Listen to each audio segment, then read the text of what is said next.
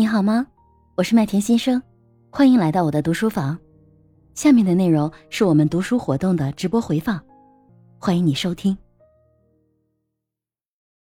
刚才上尚雅教练讲到了孩子的这个情绪的教育啊，情绪问题。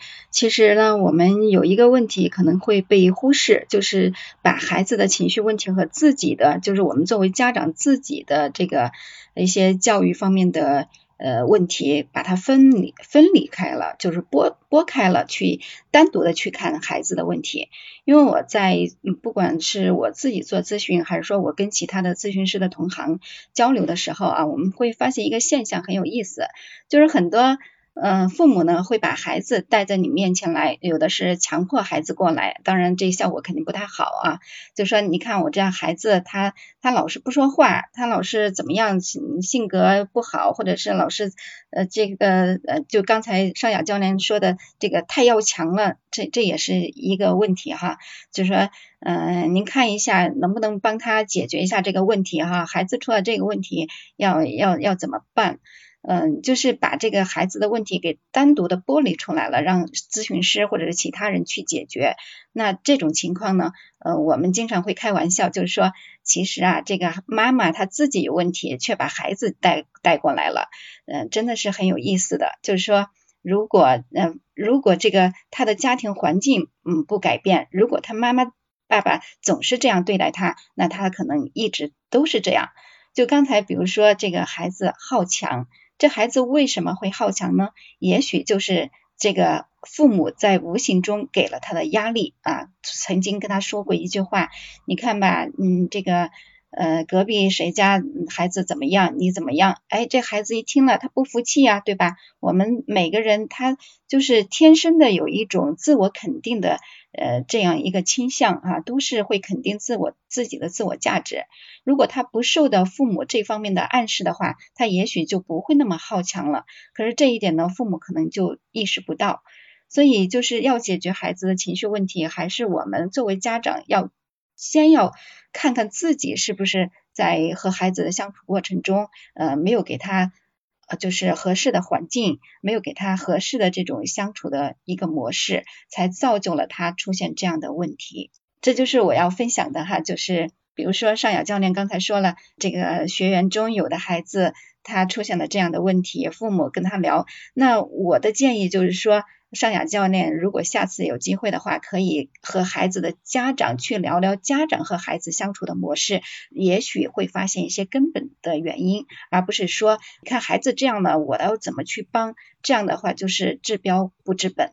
水苗姐姐说的这一点吧，特别对我特别有感触啊！就是当家长带着孩子来的时候，我就会明显感觉到，有的家长他对孩子就不断的否定。就是他虽然说是在病中，他也会这样，然后孩子在上旁边一声不吱，就是任凭父母怎么去说，他都不吱声。我当时看到这种状态吧，其实我特别嗯挺揪心的，我就觉得这个家长怎么还没有意识到啊，你的孩子有这种问题，你还要在不断的否定他，这不是给他 增加更大的压力吗？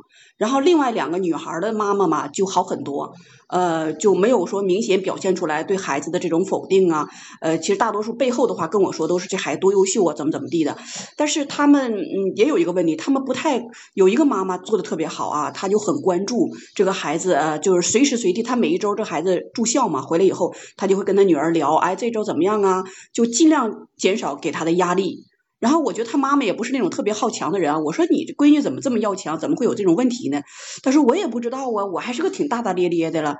这个有我就感觉，哎，这个孩子是不是天生就很有那种自尊心很强，从小就特别就对自己有要求的那样的孩子啊？就是很多时候这个是先天还是后天？也许这个咱们不在一起生活不知道。所以我刚才您说了以后吧，我其实特别想让这这一类的孩子的家长去跟心理医生去聊一聊，或者把自己应该去怎么去跟孩子接触，去学习一下。倒不是他有什么这个问题，他只是他不知道该如何跟孩子去去交流去。呃，去解决这个问题，就大多数家长都存在这样的情况。我们其实我也存在啊，就很多时候控制不住自己，就这种是我们应该去学习的。就从我们的角度来说，应该是这样的。然后这样的话，我觉得给孩子会有更好的那个，就是对他这种问题的解决会有更好的帮助吧。对，就嗯是家长其作为咨询师的话，在解决青少年问题的时候，其实挺无奈的。明明是家长的问题，可是家长就是说孩子有问题了，你帮我解决。如果家长自己不解决的话，这个问题基本上是很难解决。水淼姐姐刚才说的这个点真的特别特别的重要。就很多时候我们觉得别人身上有问题，有机会我们是跟孩子沟通，觉得是孩子身上有很多的问题，但是我们在整个的这个读书会的节目中，我们也很多次其实大家都有聊过，我们自己才是原件，孩子只是我们的复印件，他的很多的行为、他的思维模式和他的思考方式和他的行动，都是因为我们在身教，而很多时候孩子并不是听我们在说什么，而是他会看我们做什么。所以在这个点上，就是在我们去做教练的时候，我们很清楚，我们经常会说的就是我是一切的根源，就是当问题发生在我身上的时候，我才是唯一去发生这个问题的一个原因，而不是其他人。比如说孩子有问题，那孩子身上的问题，我们就要在自己身上去找问题，或者是说我跟同事之间沟通出了问题，然后这个人很差劲。当然了，其实这种。去说这个孩子有问题，或者是跟我沟通的这个人他很差劲，这是一个选择。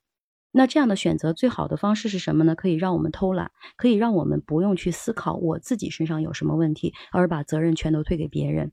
但是实际上，我们能改变的是谁呢？我们在这个世界上，哪怕他是我们的孩子，可能我们也没有办法去改变他们。其实，在沟通的时候，很多时候我们表面上是。比如说啊，你这么干我很失望啊，呃，你这么干就不是个好孩子了。表面上我们也没有批评他，也没有怎样，但是实际上都是在给孩子去施压。同样，我们跟其他人的沟通其实也是这样。我觉得这个并不关乎于说话用什么样的句式去说，而关乎于我们是如何思考的。就是刚才水淼姐姐的这个提醒，或者是说这个思考方式吧，我觉得是特别特别重要的。嗯，包括上牙，就是我们。